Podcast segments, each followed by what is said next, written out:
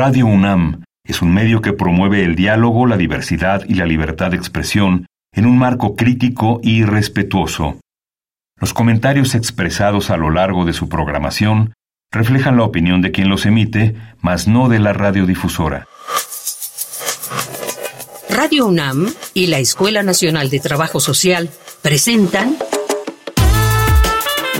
Vida cotidiana, sociedad en movimiento.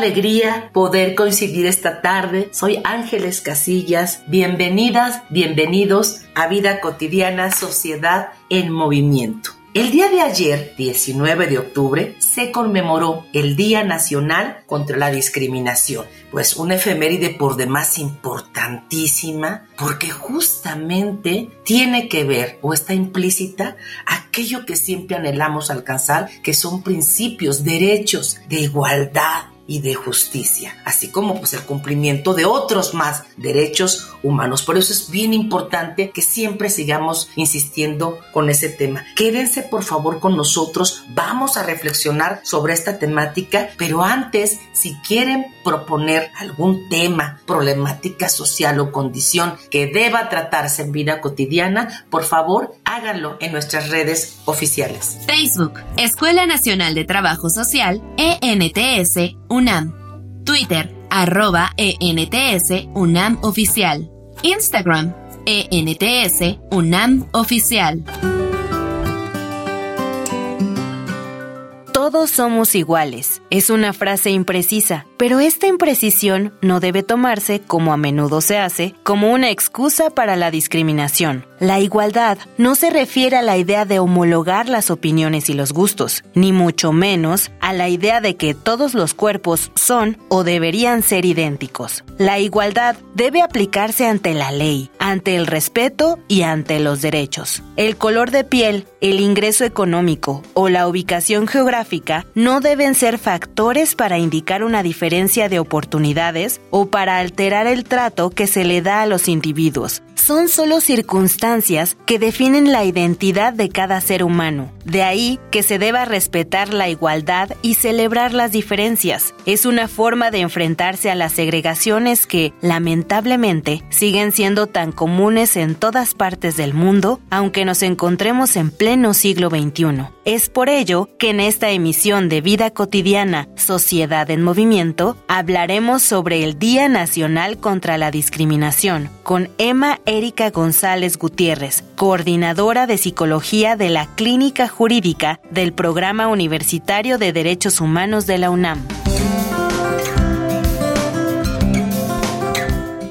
Es un honor tener a nuestra invitada. Gracias por aceptar la invitación. Bonita tarde, bienvenida Emma González Gutiérrez. Hola Ángeles, pues muchísimas gracias a ustedes por invitarme. Al contrario, nosotros siempre disfrutamos de nuestras invitadas e invitados porque a pesar de ser un tiempo corto de nuestro programa, siempre nos vamos con muy buen sabor de boca. Vamos a iniciar a mí me cuesta mucho trabajo pensar que en pleno siglo XXI tengamos que estar afrontando problemáticas vinculadas con la discriminación y creo que sería muy importante para nuestra audiencia poder discutir primero sobre la base de qué debemos entender sobre discriminación. Pues eh, sí, yo creo que es una condición inherente, ¿no? También a, a la parte social, a nuestra diversidad, ¿no? Sobre todo al reconocimiento de esta, pues, pluralidad que somos y en relación a esto, pues la discriminación, digamos que en términos muy generales, pues es hacer estas distinciones con la intención de anular al otro. O sea, yo un poco así lo, lo definiría. Y pues muchas veces estas eh, distinciones, ¿no? Eh, hacia los demás, pues vienen cargados con una serie de sistema de creencias, de estereotipos y de prejuicios muy específicos, ¿no? Para, la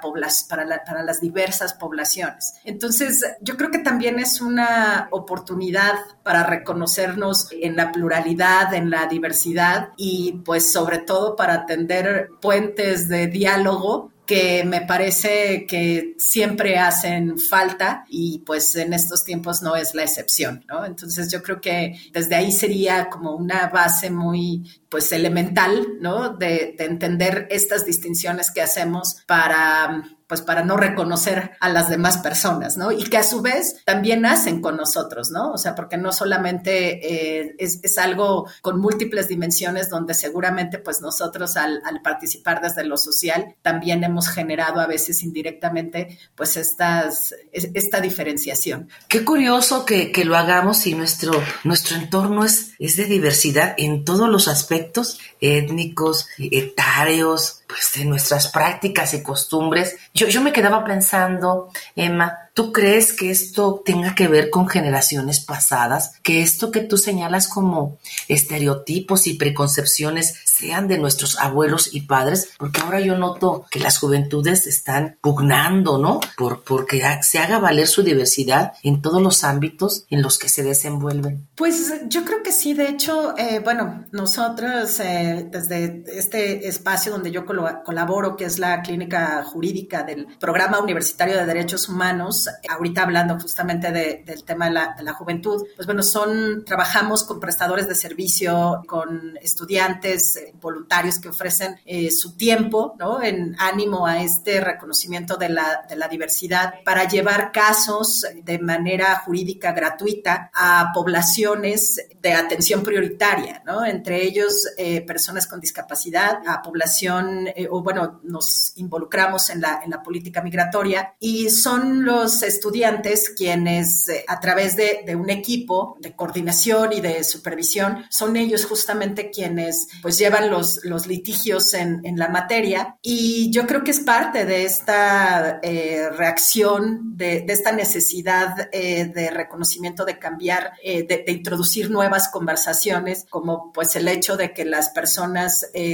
con discapacidad, la discapacidad entendida hoy desde un modelo más amplio que no sea exclusivamente el modelo médico, por ejemplo, sino que sea eh, un modelo social donde nos involucra. Hoy algunas de estas reglas, por ejemplo, ya cambiaron, ¿no? O sea, y, van evolucionando a partir, pues, del reconocimiento de las personas a las que vamos dejando fuera. Entonces, eh, muchas personas, por ejemplo, que son portadoras de diagnósticos eh, psiquiátricos, pues acarrean una serie de estereotipos muy definidos como el de la incapacidad o el de la peligrosidad, que eso hace que queden al margen margen de decisiones tan fundamentales como el poderse representar en un juicio, ¿no? O sea, hoy, por ejemplo, el, eh, todavía los operadores jurídicos, el sistema, la base epistemológica, digamos, para entender problemáticas como la discapacidad, eh, adjudican, ¿no? O, todavía como si la discapacidad fuera un atributo a la persona y hoy los, el nuevo paradigma, esta nueva forma de conceptualizar esta problemática, pues cambió y con eso ya cambian las preguntas. Hoy la pregunta ya no es si esta persona puede o no puede. Hoy es qué vamos a hacer para que esta persona pueda, por ejemplo, ejercer eh, su voluntad, toma de decisiones cuando se enfrenta a situaciones jurídicas, por ejemplo, que es algo muy concreto de lo que trabajamos en la clínica. Entonces, bueno, atendiendo a esto que eh, tú comentas de qué tanto tiene que ver aquí la movilidad, ¿no? El pensamiento, este me parece que es un ejemplo muy claro, ¿no? O sea, de, claro. pues de, de cómo vamos cambiando. Por supuesto.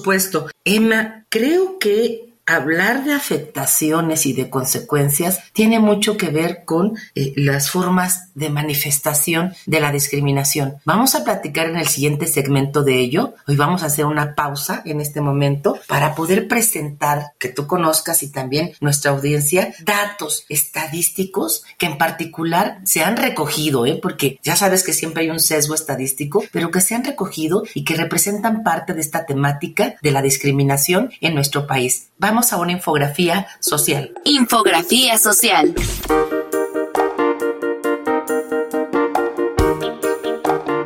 Desde 2010, en México se le conoce al 19 de octubre como el Día Nacional contra la Discriminación, en memoria de la abolición de la esclavitud en 1810. En el artículo primero de la Constitución mexicana se expresa la prohibición de todo tipo de discriminación, ya sea motivado por origen étnico, género, edad, discapacidad, condición social, religión, preferencias o cualquier motivo que atente contra la dignidad de las personas. La encuesta nacional sobre discriminación 2022 mostró que a nivel nacional el 23.7% de la población encuestada manifestó haber sido discriminada durante los últimos 12 meses. Esto representó un incremento de 3.5 puntos en comparación con la cifra declarada en 2017. Entre la población que manifestó haber sido víctima de discriminación, 30.6% lo atribuyó a su forma de vestir o arreglo personal y el grupo que más manifestó haber sido discriminado fue el de la diversidad sexual y de género con 37.3% se reportó que las mujeres sufren más discriminación que los hombres. Del total, 35.3% comentó que la primera razón fue por ser mujer seguida de su forma de vestir con 31.8%, el peso o estatura con 30.7%, la edad con 23.1% y las creencias religiosas con 21.8%.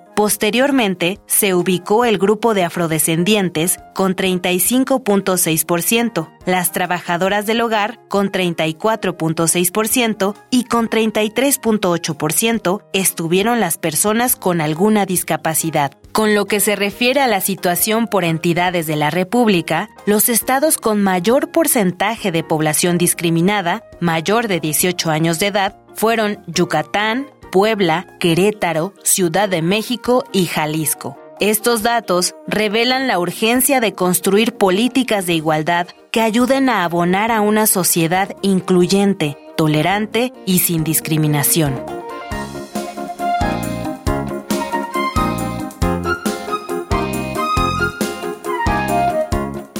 Creo que sería muy importante, después de este contexto en el que nos has pues, amablemente ubicado, que nos pudieras identificar de la forma, digamos, más fácil, cuáles tú crees que son las principales formas en que las personas discriminan o se manifiesta la discriminación. Quiero pensar que tienen que ver con acciones de práctica, pero también de omisión. ¿Cuáles serían estas manifestaciones? Por lo menos en nuestro contexto inmediato? Pues yo creo que va muy aparejado también con un sistema de creencias que no necesariamente ponemos en cuestionamiento tan fácilmente y del cual tampoco estamos exentos, ¿no? O sea, el análisis, por ejemplo, del clasismo en nuestras formas de relación. ¿Cómo nos ha afectado ubicarnos en determinados lugares y a partir de ahí cómo abstraemos la realidad y cómo tratamos a las demás personas. Yo creo que mm, uno de tantos, ¿no? Podría ser este elemento, pero también el racismo es otro, la condición de la edad, que muchas veces por las personas, por ser quienes son, pues a veces hay una demeritar, ¿no? Eh, pensando a lo mejor, por ejemplo, en, en la niñez, que muchas veces por esta inmadurez propia de la edad, lo, ubicamos como si eso fuera sinónimo de que no tuvieran una opinión al respecto. Y, más bien somos eh, quienes estamos alrededor y quienes no estamos advertidos, ¿no? De, esta anulación a, a, las otras personas, en este caso por una condición de edad, pues que repetimos a veces sistemáticamente, pues estas condiciones, estas eh, acciones de las cuales me parece que el, un primer punto pues sería ubicarnos, bueno, ¿qué, ¿qué tanto yo discrimino al otro y con base a qué? ¿No? Ubicado también en el lugar que habitamos, ¿no? O sea, porque pues no es lo mismo vivir en la Ciudad de México, ¿no? A vivir en otro lado que no sea una ciudad, ¿no? Y cuáles son los elementos que tenemos para conformar nuestra realidad y a partir de eso poder reconocer sobre todo, insisto, pues estas, estas otras realidades de estas otras personas se ha jugado mucho, por ejemplo, en, o bueno, no, no jugado, ¿no? Jugado en relación como a la dinámica, ¿no? Me refiero con, toda la cuestión de la empatía. Pero yo creo que el, tendríamos que em, observar, ¿no? Analizar también esta, qué tan empáticos somos, pero desde, desde una cuestión de la, de la receptividad. O sea, qué tan receptivo eh, soy, qué tan receptiva soy a la realidad y a las condiciones de las otras personas entren, por ejemplo, algunos elementos, ¿no? Que también eh, están en el entorno, como la meritocracia, ¿no? O sea, de pensar que las personas con menos posibilidades no pueden acceder a más porque es una condición de la persona y no una condición estructural que nos hable a lo mejor de la desigualdad social que hay para acceder o no a ciertos elementos, ¿no? Entonces, a mí me parece que el primer cuestionamiento sí tendría que ser sobre lo que nosotros hacemos, dónde estamos y cómo nos conformamos a partir de ahí, cómo conformamos la realidad y cómo nos relacionamos con estas otras personas, porque algunas veces lo podemos hacer con la mejor intención, pero pues a lo mejor estamos anulando la posibilidad de que el otro hable. Por ahí algunos eh, textos, ¿no? De si puede hablar o no el subalterno, por ejemplo, ¿no? Que sea Spivak. Y pues bueno, o sea, eh, algunas veces, ¿qué tanto yo estoy dando oportunidad y por qué soy yo la que tendría que dar oportunidad a que el otro hable, ¿no? Este, ¿Qué lugar estoy ocupando? Pues para, a lo mejor no estoy siendo un elemento facilitador, sino que a lo mejor estoy siendo un elemento que bloquea el reconocimiento, la palabra del otro. Entonces, eh, desde ahí yo creo que podríamos pensar el tema de la, de la discriminación y desfragmentar un poco qué hay ahí adentro, porque yo creo que hay muchas conversaciones, hay elementos por ejemplo, de discriminación, ¿no? Que se la llama discriminación en positivo, cuando sí tienes que hacer una diferenciación, pero ¿para qué se hace esa diferenciación, no? ¿Se hace para apoyar o para anular al otro? Claro, yo, yo creo que con todo esto que nos planteas, híjole, la verdad es que la dimensión de donde puede llegar al alcance de la discriminación, híjole, todavía no está acotada. Te escucho y hablo de, del tono de piel, de la etnia a la que perteneces, del lenguaje o código de comunicación como tu lengua, pero también de nuestra inclinación o diversidad en la parte sexogenérica, la, la edad, nuestra condición económica. Bueno, pues prácticamente estamos hablando de todos los elementos que pueden estar presentes en una sociedad, pero que la riqueza es que pues nos hacen diferentes, ¿no? Y finalmente este trato desigual esta no posibilidad de incorporar el, ejercicio pleno de los derechos humanos, no nos habla de otra cosa más que también de relaciones, de relaciones lamentablemente de poder. Voy a, voy a invitarte, Emma, a un segmento, a mí me gusta mucho, que es conocer algunos testimonios, algunas opiniones de otras académicas o expertos en el tema acerca de esta discriminación de la que todavía sí somos objeto y seguiremos siendo si no trabajamos en ello nuestras sociedades. Vamos a escuchar Voces en Movimiento. Voces en Movimiento. Mi nombre es Gerardo Olivares Bringas. Yo soy licenciado en psicología por parte de la Universidad Nacional Autónoma de México. Actualmente me encuentro trabajando en el área de diversidad sexual y derechos humanos en la unidad de atención a la diversidad sexual. Bueno, podemos eh, empezar con el sector de personas que viven con VIH actualmente sigue siendo un tema de estereotipo y de estigma dirigida a personas de la diversidad sexual. También, por ejemplo, el hecho de ser una mujer trans y estar haciendo un proceso de transición no es tan fácil, por ejemplo, encontrar un trabajo. Es más fácil que un hombre trans a que una mujer trans pueda acceder al trabajo. Las personas indígenas también. Y entre esos entramados se podrían cruzar todas aquellas personas de la diversidad sexual que seas una persona trans y que aparte vivas con VIH y que seas una persona pobre y que aparte seas una persona de color y que pertenezcas a un pueblo originario, eso puede afectarte desde, muchas circunstancias. Y aquí es donde le llamamos finalmente a estos cotos de poder, a poder darles atención psicológica para poder encontrar muchas de las veces una situación enfocada en el trabajo y en el proyecto de vida de las personas para que esto mejore y entonces estos sectores no se perciban como vulnerables, sino se perciban como personas que puedan ejercer su derecho. A mí me vas a encontrar en Facebook como Gerardo Olivares Bringas, en TikTok como SIC Gerardo Olivares y lo mismo en Instagram. Entonces, si a ti, compañera, compañero universitario o compañera universitaria, necesitas apoyo o necesitas atención, mándame un mensaje vía inbox y con mucho gusto yo te hago el seguimiento. Hay mucho trabajo que hacer, pero para eso estamos las instituciones como la unidad de atención a la diversidad sexual. Ya están ahí diferentes puntos de vista, pero pues coincidentes en muchos aspectos que nos ha pues compartido Emma Erika González Gutiérrez, coordinadora de psicología de la Clínica Jurídica del programa Universitario de Derechos Humanos aquí en la UNAM. Erika, ¿cuáles crees tú que para las personas, porque hay grupos muy específicos que han sido tradicionalmente discriminados, crees que sean las principales afectaciones que, tienen o que has conocido que presentan? Híjole, pues mira, desde el trabajo, por ejemplo, en, personas con discapacidad ha sido quedar al margen de ser reconocidos como personas ante la ley, por ejemplo. Hoy, eh, bueno, la forma tradicional pues es que mm, se pone en duda si la persona puede o no puede y entonces como damos por hecho que no puede por una serie de elementos que habría que revisar, ¿no? Eh, de cómo se conforma la norma, por ejemplo, pues se deja a la persona fuera de un reconocimiento como sujeto de derechos. Y eso hace pues un trato diferenciado donde la persona pues no forma parte de este sistema